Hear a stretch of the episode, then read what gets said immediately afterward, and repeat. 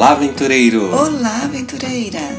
No tema de hoje vamos falar sobre a rede familiar.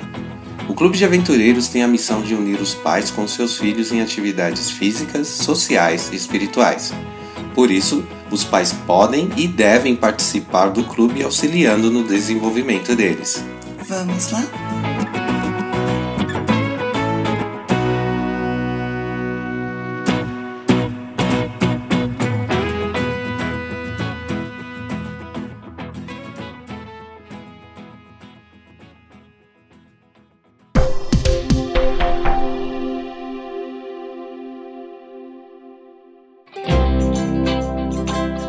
Clube de Aventureiros considera os pais ou responsáveis como parte integrante de seu programa, uma vez que eles são as pessoas mais interessadas em viabilizar o aprimoramento de seus filhos.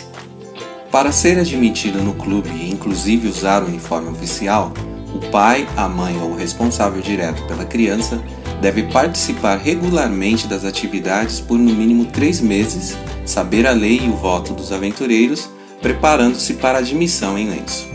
Os requisitos para admissão são os mesmos do aventureiro. A função dos pais ou responsáveis pelo aventureiro é identificada no uniforme como rede familiar e não representa qualquer tipo de liderança.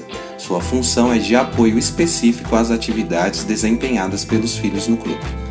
Raramente os pais refletem sobre sua própria necessidade, uso ou possibilidade de atendimento através dos aventureiros. Por isso, uma parte do trabalho da rede familiar deve se concentrar na conscientização dos pais acerca destas e outras potencialidades do clube, antes mesmo de atender às necessidades das crianças.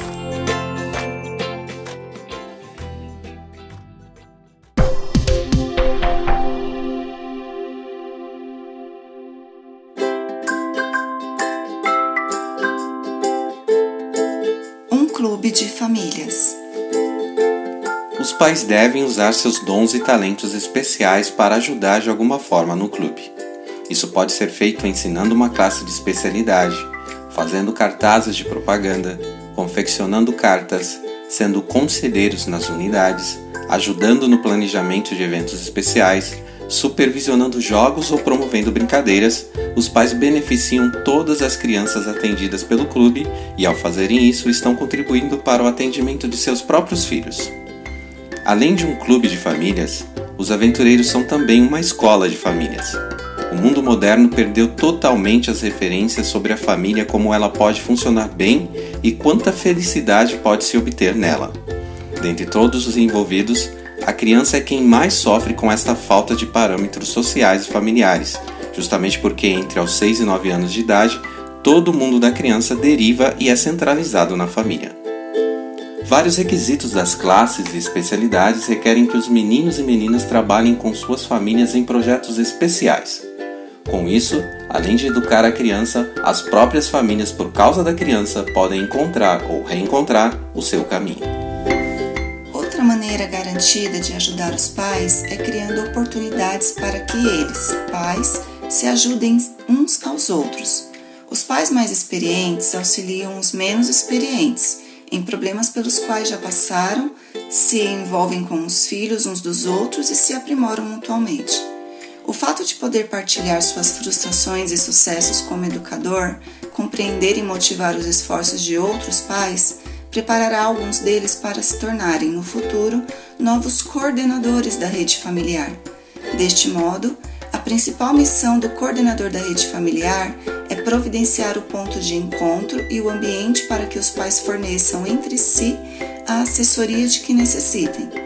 Esta parceria entre pais e clube de aventureiros é fundamental.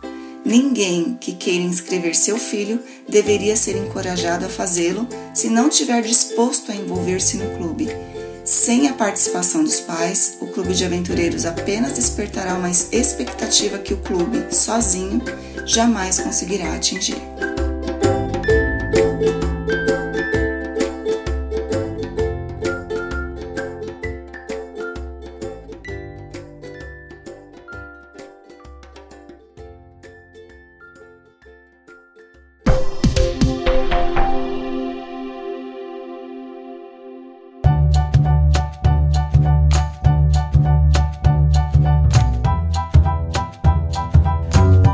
Episódio de hoje você aprendeu o que é e como funciona a rede familiar. Obrigado por nos ouvir e até o próximo episódio. Clube de Aventureiros Construindo uma Infância Feliz.